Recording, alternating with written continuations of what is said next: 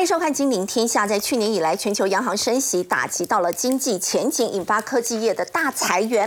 而在脸书母公司 Meta、亚马逊以及 Google 之后呢，现在苹果也打破了惯例，在最近裁掉了零售部门的少数员工。加上美国小非农就业数据疲弱，美国的经济是不是已经开始降温了呢？另外，任意新总裁植田河南呢会在四月九号上任。如果接下来启动了货币紧缩的话呢，日本升息资金有机会可以回流亚洲。那么台股在四月会有惊奇行情可以期待吗？以及 OPEC 加宣布五月份呢就要开始减产，带动了国际油价的走阳。台塑化的股价呢在今天可以说是逆势往上走高。台塑化董事长陈宝郎说呢，这个油价接下来还会再冲一波。如果在今年存股的话，是不是存塑化股会比存金融股更来得好呢？我们在今天节目现场为你邀请到资深分析师谢承业，大家好；正大金融系教授殷乃平。大家好，资深分析师钟国忠，大家好，以及资深分析师许峰路，大家好。好，产业美国经济是不是开始降温了呢？包括小非农就业数据疲弱，而且呢，ISM 非制造业指数呢，其实也是低于预期。另外，包括苹果也开始要裁员，还有连麦当劳都要裁员，让大家觉得很压抑。因为最近的经济数据啊，让我们感受到一股冷风啊，看起来似乎经济真的有往下走的疑虑。虽然大家现在正在期待礼拜五的一个非农就业数据，可是，在非农就业数据之前，会有个是 ADP 的一个就业人口的一个数据，我们都把它冠称为叫做小非农哈。那这个数据出来，三月私营部门招聘已经开始放缓了，而且它当然它的它这个就业人数还是增加十四点五万，可是你注意看一下这个图形的一个变化，很明显，相较于之前就业的状况已经掉非常的多，而且大家。预估是二十一万，你看很明显哦，比大家预期来的差。你看二月的时候还有二十六点一万，是代表怎么样？代表企业已经开始增加、减少它招聘的一个人数。对，而且这样的一个状况非常非常的明显。我们看到各个领域、各个行业，它对过去招聘的状况已经开始变得比较保守。是不是担心整个未来景气的一个状况？所以这个数据一出来，大家就说哇，这个数据这么差，那非农是不是会更差？那这样的情况下，是不是代表已经经济放缓？当然，如果只有这样，可能还还不够证据，我们可能要再多一点。所以我们再看一个是。最新公布三月的 ISM 非制造业指数，我为什么要特别讲非制造业？因为实际上在美国哈，制造业跟非制造业都同样的重要。是，但是一直以来，服务业确实是美国经济增长一个非常重要的一个核心，而且大家也有印象，这一波其实服务业增长的速度非常的快，还有通膨的部分也是因为服务业一直压不下来。可是最近很这一次所公布的三月份的非 ISM 非制造业指数，竟然一口气。啪一个掉到五十一点二，如果我们从图形上来看，很明显是不是已经来到了近期来的一个低点？对，而且当中更重要，当然你说这个是整体的，对不对？我们看一个新订单的部分是大幅度的一个疲弱，代表原本挺住的服务业也开始往下走了。嗯，好，那当然在这两个看起来，你说哎那。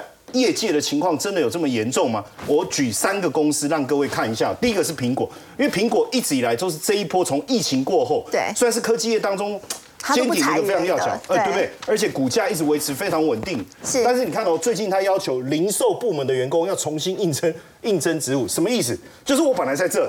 然后你要叫我换别别的岗位，内转吗？哎，内转，那能不能转成功？不知道。但是如果你重新应征哦，不是转一定转的成功。如果没成功，反正就是裁员。对，这代表什么意思？代代表他们他就是要叫你裁员，就是要裁员嘛。然后呢，你看哦，负责全国苹果专卖店开发的团队，美国、欧洲、亚太地区，你就发现说，它不是针对某一个地区，它是全球都遇到这样的一个情况。好，那这个是苹果。其实我看到麦当劳的讯息，我更讶异。为什么？对。我跟大家解释一下，麦当劳其实去年整体的一个营运的状况，美国地区是成长超过百分之六，然后呢，全球是成长超过百分之九，大概九点五左右。那看起来它比所有的企业整体的状况来得好啊。可是你知道麦当劳怎么讲？他说我们的营运获利会增长，其中一个非常重要，营收能够增长出这个数字，其中有一个原因是因为涨价。所以他说，其实来客数没有成长，反而减少，还有客单价也减少。所以他说，我的营收能够成长，其实他心里面知道，当然他他自己没有这样讲，他心但心里面我们很清楚，他靠的是什么？涨价。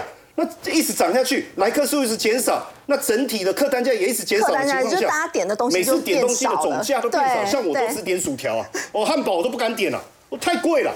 那在这个情况下，你看哦，他他发了一个一一个信件说这个内部信哦，他说，但是麦当劳自己是没有 没有说，哎，没有没有这样，好，因为这是内部信。是。本周一到周三在家工作，而且要关闭美国的办公室，组织还要重整。他不承认说他们要开始缩编，但是你看这样的一个情况，还有最近一个最明显，他们很多的店开始减少人力的需求，比如说自助点餐，甚至在德州有一家店，就是从头到尾都没人，都没人。他说这样效率更好，效率更好是不是代表意味成本的一个降低？所以麦当劳已经让我们看到，而且照道理这一波疫情过后通膨当中，不是很多人都说哇，这麦当劳还是吃麦当劳最好，因为没有受到通膨的影响。可是照这样来看，这个冲击已经存在。还有一个，我我我觉得最近我在看这个通膨上涨过程中，很多人都就都 po 他去 Costco，注意哦，是 Costco 哦，哦不是 Costco，好哦，发音很重要。然后很多人都说他去 Costco 为什么很便宜啊，一次买很多啊，他还是觉得没有感受到那个通膨的一个压力。可是你看哦，Costco 它三月总体销售额既然下降了一点一，代表什么意思？越多人去买，哎，怎么会营业反而越下滑？代表大家整体的对购买力有没有受到影响？有肯定有。哦对所以你看哦，它这个除了汽油以外，那因为汽油是涨价的是关系，所以你看这是二零二零年四月疫情以来最差的一个表现，代表什么意思？不管你从科技业的巨头来看也好，从我们讲。其实麦当劳已经算是一种必要消费了，对不对？对因为几乎大家三餐，尤其在美国，嗯，而且它算是比较便宜的餐了，是好，然后再加上 Costco 这种生活周边所有会用到的物品的商店，全部都出现这样的状况的时候，是不是已经在反映我们刚才讲的经济数据？不管是就业人口也好，不管是埃森非制造业指数也好，而且这种呃，对于这种景气衰退的预期，反映在什么？反映在黄金上面。为什么？大家还记得这一段时间，我们之前有跟大家讲过，就是银行业的一个问题，大家把钱领出来，因为害怕嘛，因为流动性的问题，不知道把钱拿到哪里去。那这个钱这时候大家就放黄金啊，对哦，去买十年期最公债啊近真的是。飙高，快要创历史，新高了。可是假设是因为担心银行的流动性问题去买黄金，我认为应该是一个短期的现象。因为他买了黄金以后，发现银行也没有怎么怎么样啊，然后这个这个呃联总会也说会出来这个帮助啊，可是最近为什么黄金还一直在往上对冲，而且持续的冲历史新高，一直在冲。你知道之前是二零二零年八月那时候，大家还记得啊，反正疫情啊，还有中美之间的关系，曾经冲到二零八零盘中最高的时候，现在又持续的创历史新高，背后代表的意义是什么？其实大家担心未来如果经济衰退，你握在手上任何的钱都不是钱嘛。那这个时候是不是只有黄金还有机会？而且拿出来，万一家里有有有这个窃贼了，还可以当武器啊，因为他打到人也是很痛的。然后包括在美元的部分也持续走弱，美元走弱当然背后反映一件事情，是不是联总会它最后因为景气真的衰退，它会因为有这样的担忧就不敢再升息不敢再升息美元已经在反映这件事情，而且原本的反弹最近又开始走弱，当然反映在十年期公债殖率，尤其是短年期的二年、两年期的公债殖率，其实它可以更及时的去反映利率的现况，也就是说我们对短期利率的一个思维，你就会很明显看到红色这一个部分哈，我特别跟大家讲，它殖率下滑的速度非常的快。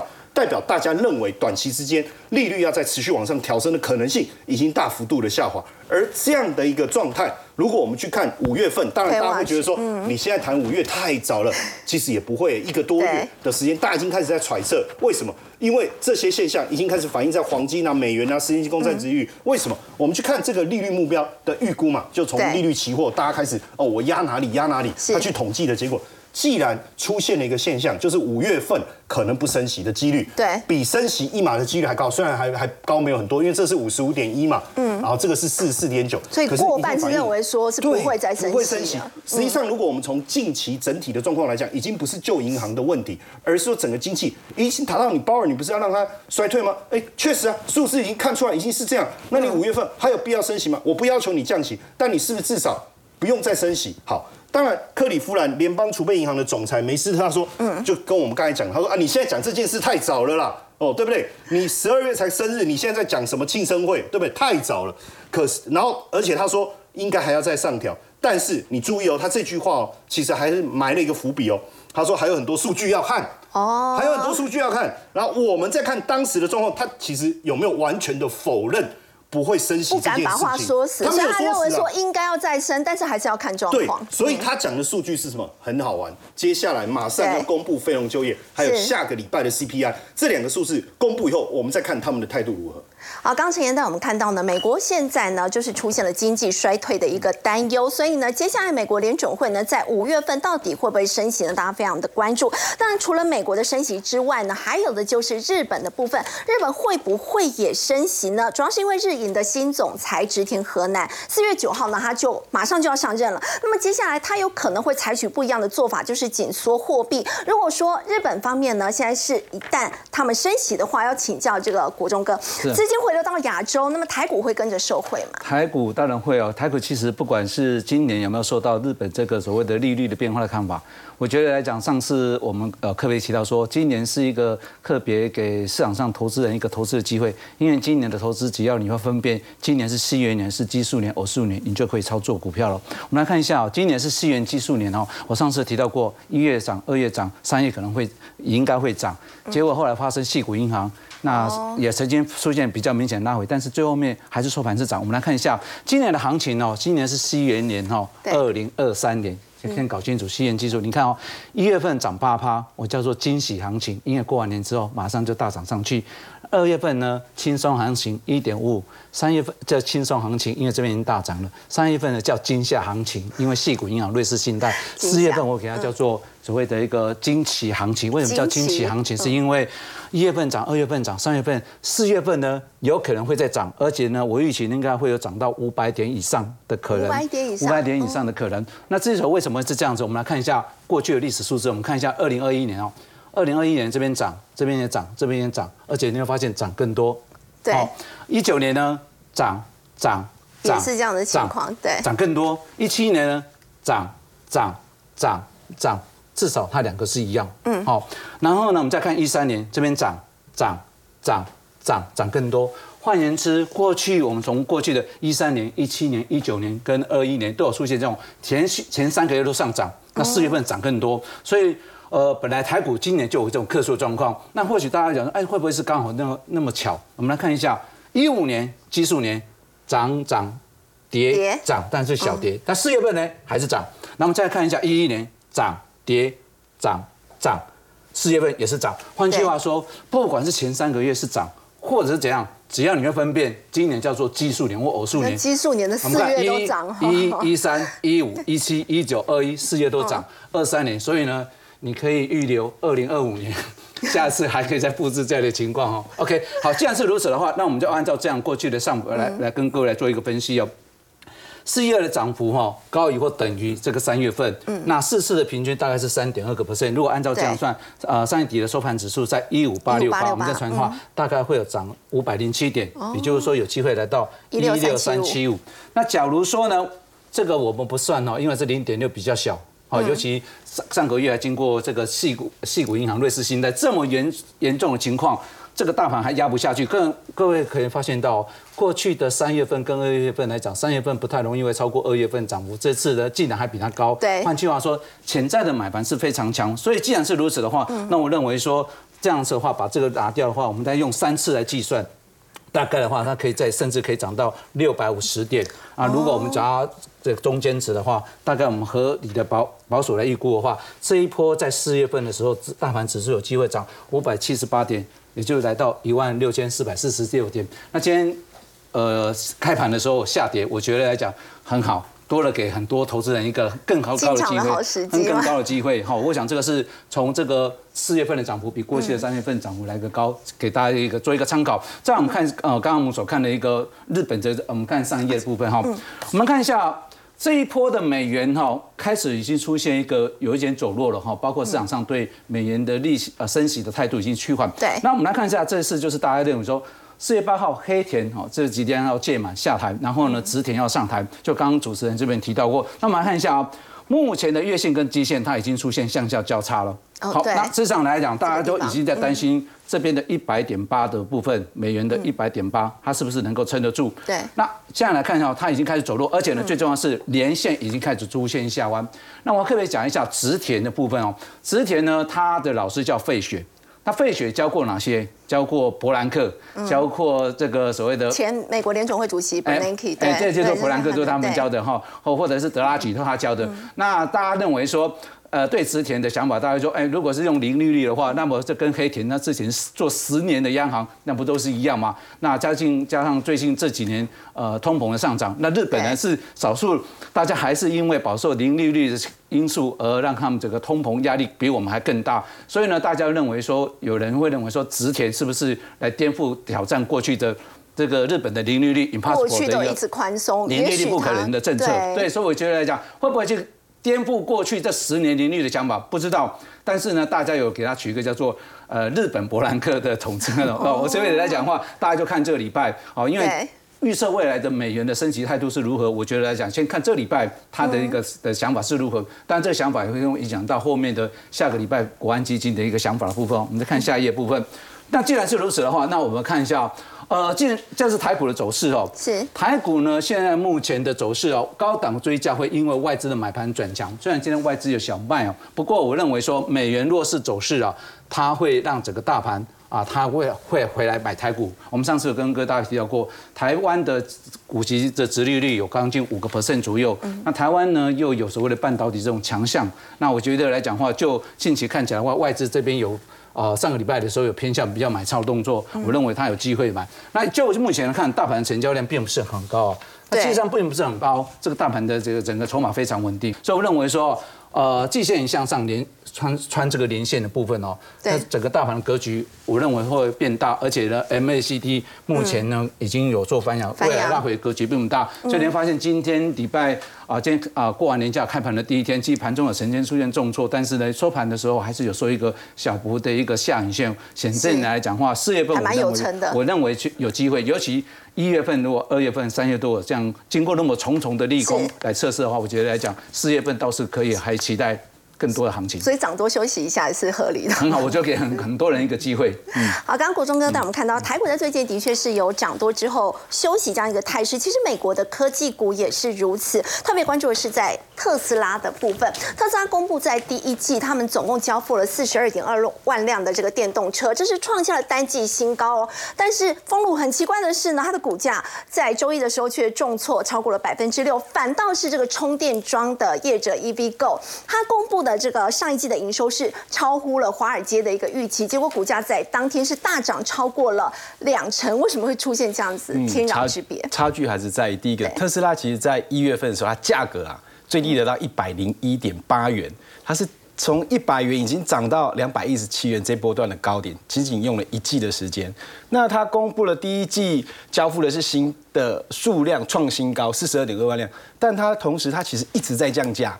我们知道它在中国大陆降价幅度非常非常对高，它要去跟比亚德打对抗。那在中国整体的车市不只是电动车，燃油车也是全面的杀价。我们之前的节目中有提到过，光是在两家公司，尤其是特斯拉跟比亚迪这两家最主要电动车，他们的获利方面差距有多大？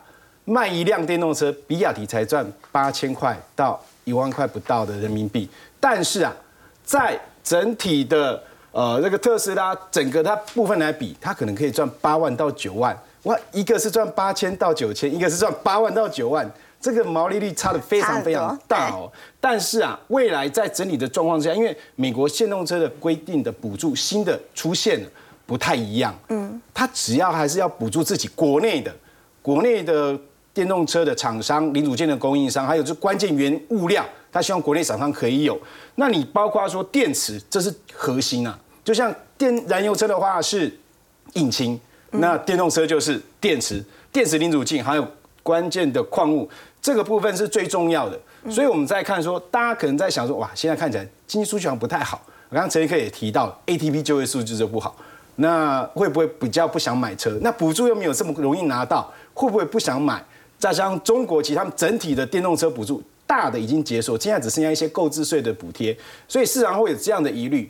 但是大家要记得，整体电动车的成长它是不会变，还是要往上走。可是你看电动车整车，我之前提过，我对整车它现在要杀价竞争，这应该不是主战场。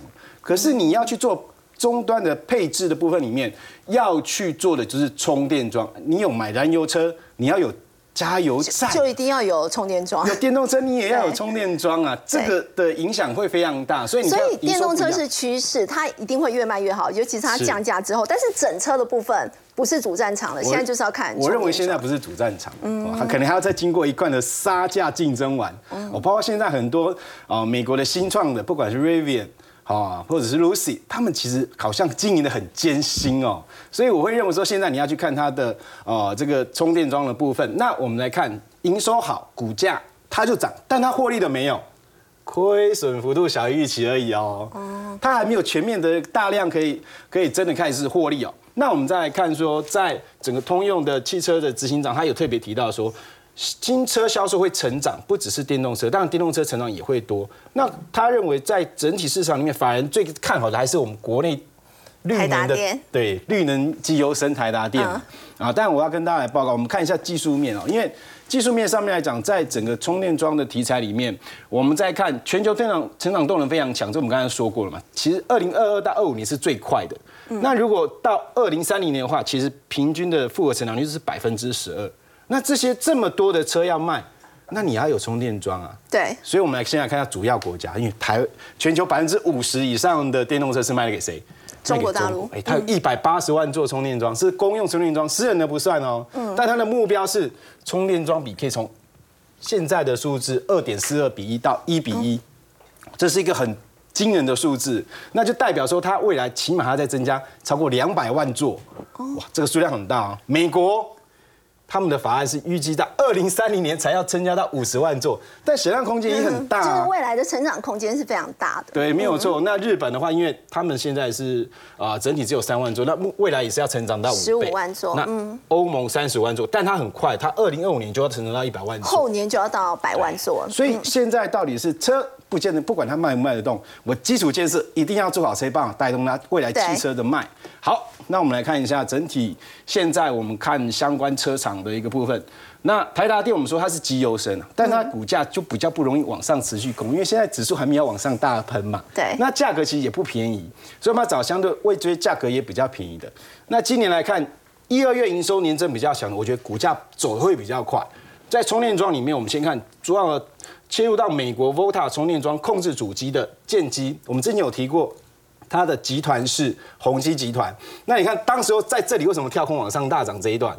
嗯，公布了二月营收年增一百一 percent，百二十趴，年增一百一百 percent，还月增一百二十 percent，结果就直接走这一段。那它已经整理的非常久了，所以我认为最近要公布营收，可能还可以做期待，可能有另外一段实很不容易，月增年增都在一倍以上。是，而且它有机会在接下来公布三月营收之后再往上走。那另外的话，飞鸿的话背后当然我们之前提过是台泥嘛，对不对对？那它其实也走了这一大段，它营收还没有快速的一个增长，不过因为它子公司的啊驰诺瓦，它在去年成长大概将近四点八倍，今年预计还有成长两到三倍，空间还是很大。啊、那它也有机会跟壳牌做合作。我们之前提过，壳牌是全球第二大石油公司，它要盖什么？它到二零三零年想要盖到两百五十万座充电桩啊，他想要盖这么多，他有跟他有合作，他也有机会。好，那营收啊，另外一个一直都非常强的是在红宝，它主要是做充电桩的无人支付的 POS 机，POS 机，嗯，去年获利不错，超过八块，今年应该有赚八块到十块的实力。如果状况更好，有机会啊再往十二块挑战。那股价最近是有拉回，因为创高拉回的话，我认为营收如果能够表现不错，应该还有一段再往上攻。那目前来看，整个营收报告表现最夸张的，我们刚刚看一百 percent 已经非常强了，对不对？我们来看这档股票，这个大家比较不熟，联宇，它现在主要的产品在北美的充电桩啊。电充电桩的电子支付系统，它厉害的地方在于说，它的电子支付系统是跟美国的金融去做结合的，对所以它的相对的安全性会比较高。重点，它的营收也非常强，嗯，二月的营收一点五九亿，请大家看年增多少？六倍以上，六百四十四 percent，所以三月营收应该市场上也是持续的预期会变好。那它整体的一个股价其实超级强势整理，今天才刚刚又创新高。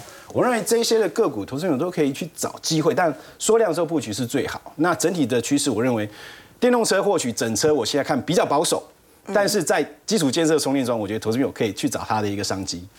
好，刚刚封路带我们看到是在电动车市场，不过我们说到在整体的这个电动车的销售呢，其实比亚迪呢现在已经威胁到了这个龙头特斯拉，是不是接下来这个人民币也会在国际上威胁到美元的一个地位呢？在央行的这个报告当中就特别提到，中国已经成为西方制裁俄罗斯的一个破口了。俄罗斯扩大跟中国大陆的经贸合作，贸易额呢现在是创下了新高，那么人民币也逐渐发展为欧亚大陆北部区域性的一个货币。要请教尹。老师，人民币真的很有可能会成为欧亚区域性的这个货币嘛？它的主导性越来越强。我想在俄乌战争发生了以后啊，那这个欧美这些国家啊，全面的在经济、贸易、金融各方面啊，来抵制、制裁俄国。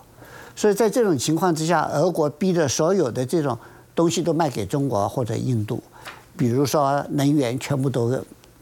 在卖给这些国家，所以在这种情况下，二零二二年就是去年啊，这个中俄的这个双边贸易突然成长了百接百分之二十九，接近百分之三十，呃，总共是一千九百零三亿美金，这一下增加这么多，那俄对俄国来讲呢，你的卢布在国际上一行不通了，没没有人愿意要啊，然后嘛。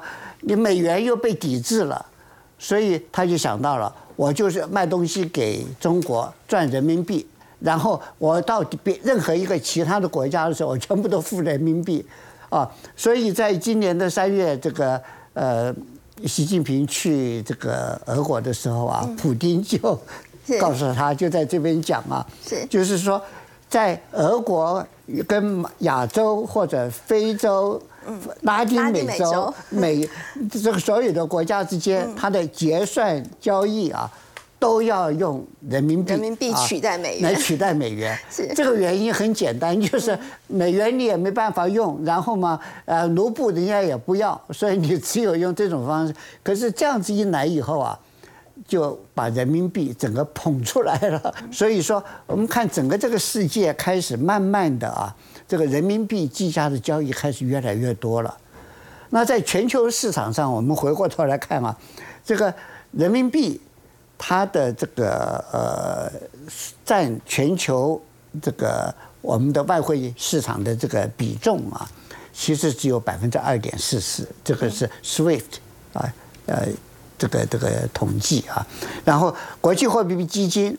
说人民币在全球的这个中央银行的外汇存底里面的总数占的比重也只有二点八八，嗯，所以所以占的比重都不大，好像重要性并不足以让人家担心啊。不过话又讲回来了，这个中国大陆的是是世界第二大经济体，而且它的这个用购买力评价来说，它世界第一大了啊。嗯。然后它又号称是世界工厂啊，那它的经济潜力发展非常的雄厚。那除了这个之外嘛，我们现在晓得疫情之后，所有的国家现在都在往衰退走，尤其通膨嘛。可是呢，中国大陆在这种情况下，它的那个经济成长率，大家预期至少还在百分之五以上，超过了所有全世界的所有的国家。在这种情形之下。这个中国大陆的这种潜力啊，嗯，大家对这个人民币的未来看就看好了，而这个在这个有个研究机构叫 CEPR 啊，就是这个欧洲的啊，他指出来，他说十年前啊，国际贸易市场上是非美元不可，你没有美元就走不动了，可是现在啊开始松动了，也就是说。近近年来，人民币开始出现了，可以取代美元了，而且人民币啊，大概有两千亿美元价值的人民币境外市场出现了。在这个境外市场里面，这个发票跟货币都是以人民币计价，所以在这种情形之下啊，这个当然还有一个就是人民币的清算这个。这种交易机制，中国大陆也建起来叫 SIPS 啊，所以说在这种情况之下，人民币好像已经站在一个随时可以冲出来的这个地位上了。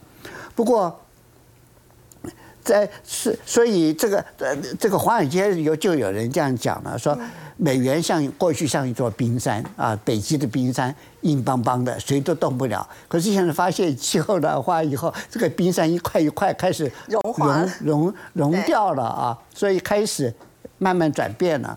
所以我们讲的这个是 CEPR，它就指出来，它未来几年里面啊。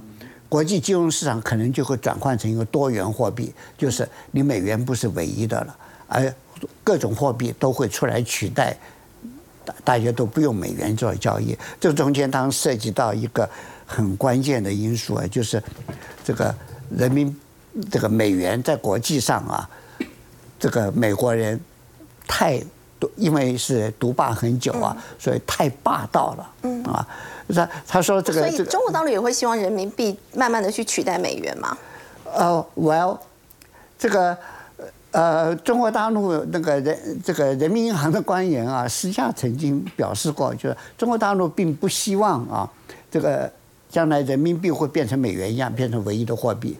原因他们自己其实并没有这样希望。原因很简单，嗯。就是一九四四年美国罗斯福布局啊，把美元变成全世界的唯一的货币的时候，他忽略了带来了很多的后遗症，尤其是对美国的经济，因为大家都要美元嘛，所以要卖东西给美美国来换取美元，在市市场上才有的，才能到国际市场上去交做交易嘛。是，OK，在这种情况之下啊。这个美国就年年都贸易逆差，哦，而且这个贸易逆差是越来越大，嗯，大到现在，这个这个美国经济也受不了了，所以每一任总统都是要解决这个问题，可是他们都没有办法解决美元，因为是国际货币所带来这个后遗症。是，当然，另外还有个现象就是，美元被美国人当当做武器嘛，嗯，对付所有这个不听话的国呃对手嘛。那这种做法就让大家看了，就是说，哎，你这个美元如果能对付俄国，那明天会不会对付我，对付其他的国家？那那这样的话，大家不是这个根本就没办法到国际市场上去了吗？所以大家就开始走去美元化，嗯，啊，所以在这些背景之下啊，这个我们看到这个呃，还有一个更糟糕的现象，就是美国为了要呃，国内的经济出状况，他为了要解决国内经济状况问题，那联准会一动一出手，国际的美元市场就出现问题，就有就会产生什么呢？呃，这个金融这个危机或海啸啊，比如说啊，一九八零年的拉拉丁美洲的这个金融危机，这个还有吗？这个我们看到的金融海啸啊，一九。对，这这些都是到包括现在，联总会为了要解决美国国内的通膨问题，他下了重手以后，全球现在都这个这个金融都乱成一团。是，所以在这些背景下，人这个这个人民银行的人也看得很清楚，我如果也变成美国这样的话，将来我自己也没办法掌控这个国际的状况，所以他们也会非常的小心。所以他不希望美元独大，但是也不希望就是人民币去取代美元这样的。他根本没有想到要取代美元，那将来就暂时未来的这段时间啊，可能就是这个多元货币啊啊，很多国家货币，甚至有人说，将来这个经济区块慢慢形成了以后，全球的经济区块每个区块会有它本身的货币。所以说，整个这个世界已经不是我们讲到的。这个二十世纪美元独霸的环境了，我们现在新的环境里面，我们大家都面临了一个新的金融形态，所以大家要其实要心里要有这个准备。好，我们先休息一下，稍后来关注的是，我们刚刚也有提到这个电动车是未来的趋势，稍后来看，这是全球第二大的锻造轮圈厂巧芯，它呢曾经被市场传出说这个家公司呢快要完蛋了，不过它到底是如何逆转胜的？我们先休息一下，稍后来了解。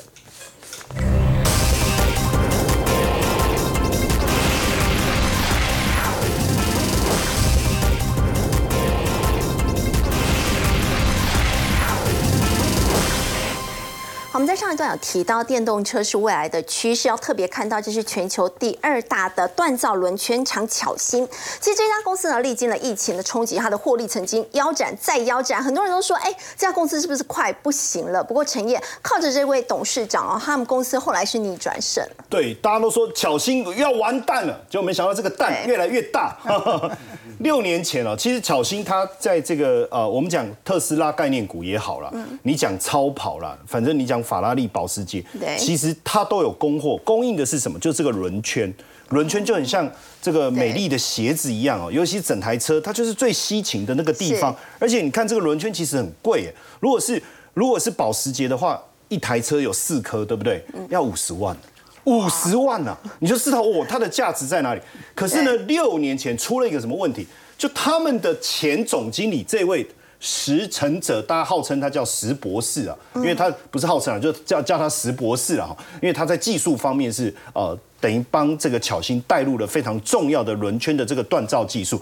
但是很奇怪，他既然要去认购对手的私募。哎，这个这个是搞什么？拿到的薪水去养别人家吗？这个很怪，所以当然董事会质疑嘛，吼。那那他都既然你都怀疑我，那我就跳槽了。他就直接跳去对手那边，不知道。那当然大家会觉得说，哎，你巧心，那这样就对巧心冲击很大。你过去就是靠这个石博士啊，你的技术各方面都领先啊。那既然这样的情况下怎么办？那客户会不会就跟着跟着走了嘛？所以获利就一直往下掉。嗯，然后加上他的敌人。敌人当然就是他，他们之前的石总经理，对不对？而且他更清楚巧心在干嘛。对，这件事情是很可怕的，你要去想哦。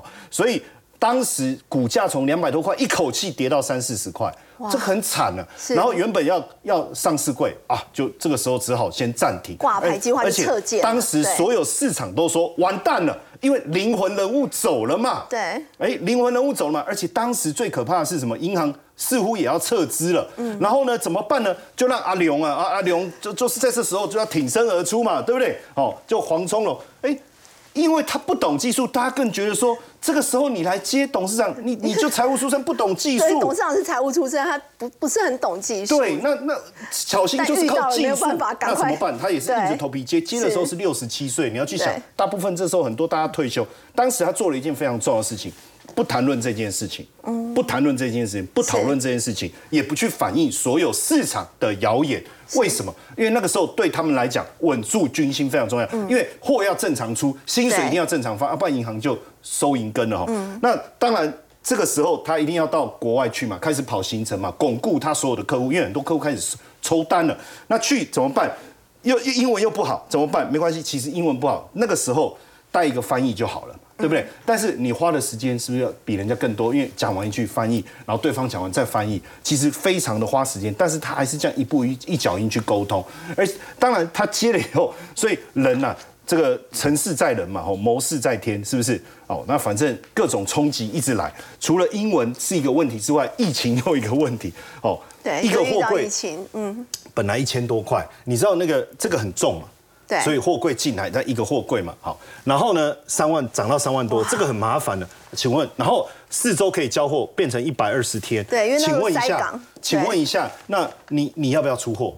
要不要出货？很多人就开始不出货，可是他的做法是没关系，客户我们货还是先给他，这个时候再来讲分担成本的问题，甚至货柜真的不行的时候，我们走空运。再来跟客户谈，所以你知道在这个时间内，先满足客户先满足客户交货的需求。好，他把这个地方稳下来了，后面再去跟客户谈运输成本。这个就是为什么在疫情期间，他的成绩反而能够成长。当然，更重要的事情，我觉得大家会觉得说啊，这个这这位钱总走了以后，他的技术就没有没有。其实这么多年，他们的技术已经奠基下来，工程师这个底蕴已经累积起来了。所以他们工程团队哎，上百人呢。你知道，有时候客户就画个图这样，哎，就比如说一个轮圈，对不对？画一张图啊，洞挖一挖就丢给你。你要做出来重量、尺寸，你知道这个差重量有差多少？比如说保时捷，它最在乎的是重量，因为车子越轻跑得越快。好，那我知道聊车你比较没兴趣哦，但是我还是讲解一下哈，就是在这个车身以上啊。你要减少十公斤，你你，但是我车身以下，我只要减少一公斤就能够，就就就能够相抵，所以我我减少轮圈是不是最快的？那别人平均一颗轮圈十一公斤，他一一口气减少三公斤，这个是他技术厉害的地方。然后他的工具啊，那个精密度有多多细吗？头发的几百倍细啊。所以他可以做到这样的一个程度，就是非常非常不容易。然后我刚才讲不是这样哇，而且你看这个好的轮圈，质量非常重要。更重要的事情，我们我们继续往下看哦，就是他发他们进到另外一个概念叫再生铝圈。为什么？大家也知道说，轮圈，现在再生铝圈有两个非常重要。第一个，我在制造过程中一定会产生很多废料，就是铝在制造过程中废料。废料你就浪费，但是如果我能够让它投入再生，而且再生完的部分又继续做铝圈，好，这第一个。第二个是什么？碳排放减少多少？百分之九十五。哦，碳排放减少百分之九十五。请问现在世界各国每一个大型的这些车厂，是不是都希望减少碳税？这一一减少以后。非常非常好，所以客户都特别指明说：“哎，你给我用再生铝圈。”所以也给他打造出来。那加上，因为他用再生铝圈，它的毛利也拉上来，能够拉到二十五趴以上。所以你看哦，这几年呢，确实也是委屈阿龙啊！哦，你看呢，呃，阿阿阿龙啊，你看这几年他什么都不讲哦，这个宝宝苦，但是不说。对，他其实从二零一八到二零一九，就是获利几乎腰斩在腰斩。以前 EPS 是七八块钱。掉到你看一块多，可是最近真的上来了，客户也看到他的努力了。对，二月合并营收上来了，然后呢，这个呃整个营收来到近期的高点。重点是什么？大的车厂，丰田啊、保时捷啊、电机这些开始回来跟他做生意，都是他的客户。劳斯莱斯跟他下的订单到二零二八年，就是他可以开始一直做，一直做，一直做，一直做，做到二零二八年了。哇哇！所以你说还要担心它的营收吗？不用不用担心了。然后加上它的平通厂，其实它是现在在看当时遇到问题，现在整个再生铝整个下去以后可以供应订单再增加百分之二十，所以大家都说，哎，那这样是不是可以上市？他自己也很开心啊，说拭目以待，可能今年或者是明年。好，刚才带我们看到是在巧心的故事。我们稍后回来要来关注的是 OPEC 加呢，现在宣布说五月要减产，带动国际油价的走高。那么也反映在今天台塑化的股价呢是逆势往上走高的。接下来要怎么观察呢？我们先休息一下，稍后来了解。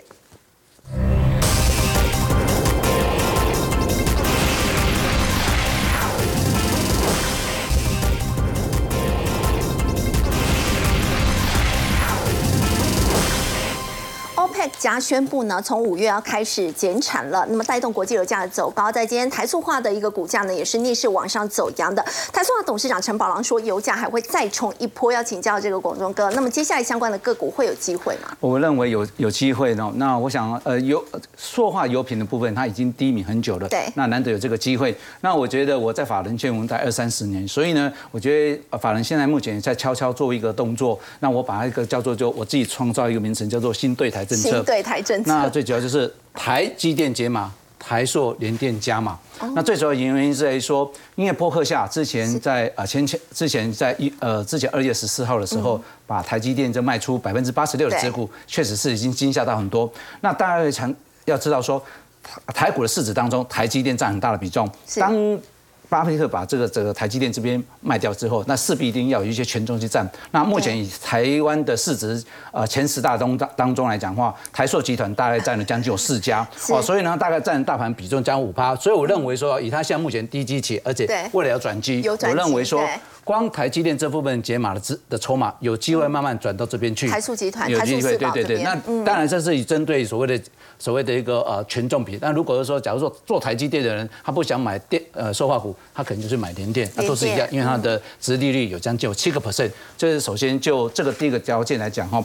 那我们看这礼拜看起来的话，我们看一下西德州原油在这段时间啊，在近期当中啊，涨了将近有四个 percent，算是非常的强哦。然后呢，你也可以发现今天的油品市场它也出现。一个蛮强势的一个上涨，那所以我们一起啊，呃，这个是中东这边呢，它是实际上它在三四月份的时候，它测曾经说它要做减产，啊，还真的是做一个减产阴影哦。那我们来看下一呃下一章的部分，在下一章我们来看一下，呃，台塑的部分呢，其实它现在已经非常糟。那今天是先从台塑化来做一个反应。事实上，在上个礼拜的时候，包括蓝雅或者蓝雅科都已经开始就你会发现啊，台塑集团的消息越来越多了哈。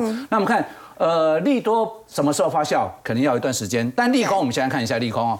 呃，一月十号发布利空，哦，当时他公布他去年的第四季亏损，亏损，哎，然后呢，呃，整个一个最主要还不无外乎就是供过于求，行情持续低迷。那我们可以看一下哦，他十号公布，十一月啊，十一月十一号的话，连续三天八十七块半，这边连续三天都没有破底下去。哦，换句话说，这边已经叫做利空，已经不跌了。不跌了，好，这是个别公司。对。然后这边有一个八十八块，什么时候？这个是什么？细股银行出现一个利空，然后呢，大家卖压都卖出来，你发现这个是个别公司，这个是全球的所谓的系统性的风险。哎，你会发现股价都没往下走。那当然，大家都等待说下个礼拜啊，十一号要公布他们第一季的财财测。到底是如何？那市场上有人会说，是不是可能有机会去做亏转盈？但不管是亏转盈或者是亏，过去上次连续台塑出现两季的亏损，我觉得假设在二零年，那我觉得现阶段来讲的话，下一季可以去等待。那至于说大家认为说金过去大家都存想存金融股，对，存存股都会提到。实际上，我觉得今年金融股可能不太适合做一个存存为存取啊。为什么？第一个来讲的话，我刚才从刚从权重部分，可能台积电要撤，不会去撤到金融股去，对，哦，可能会受到会找权重比较重的。台塑这部分，尤其他今年有呃，他之前啊上上之前有配说四块二，就股息角度的，还有目前殖利率有四趴多，还算是比较高的部分。这是第一个部分。那第二个角度来说。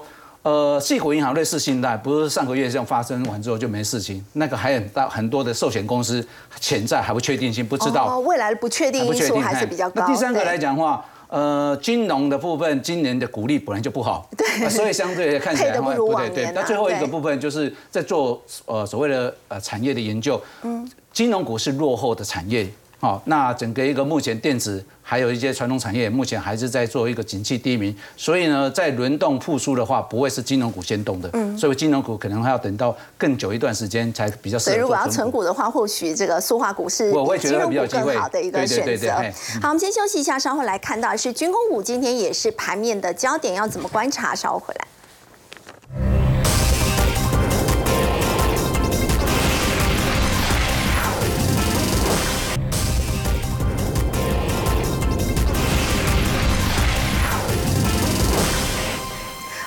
总统蔡英文跟美国众议院的议长麦卡锡呢，在美国南加州会面了，所以这也让中国大陆其实很不满。所以封路在今天军工股还蛮有表现的。嗯，其实，在呃蔡总统要飞出去的那时候，前两天啊，军工股就开始慢慢的蠢蠢欲动。对。那我们之前跟大家报告说，包括说在无人机还有船军舰的部分，应该是今年的重点啊。嗯。那我们再看最近的引动点又有，除了新闻题材之后，哎，有标案哦。海军跟海巡署的两大案，哇，这里面有总共有九艘的战舰哦，国舰国造。好，那提偿最多的台船、龙德造船跟中信造船，其中筹码最好，而且股价现在是呈现一个多头排列的龙德造船。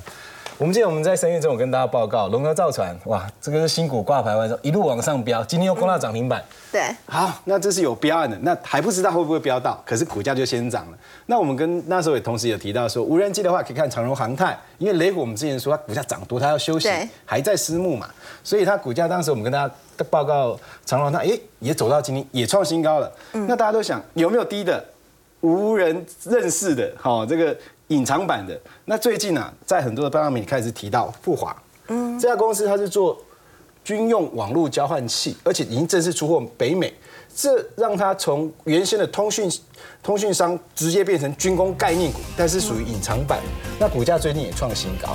那最后的话，我想可以请大家可以留意一下，我比较意外，比较意外，三商店，因为我上个星期看到他的法说，结果他居然有海岸雷达系统，还有。军陆军的战术区域通信系统的维护，而且它还有全国警政署的无线电系统。哦，所以它也是有军工题材没有错，而且它也跟中科院有合作，还有出电波相关的产品，标标准准的军工股。不过它的股价好像是在高档这边在做整理。对，然后第一波攻击嘛，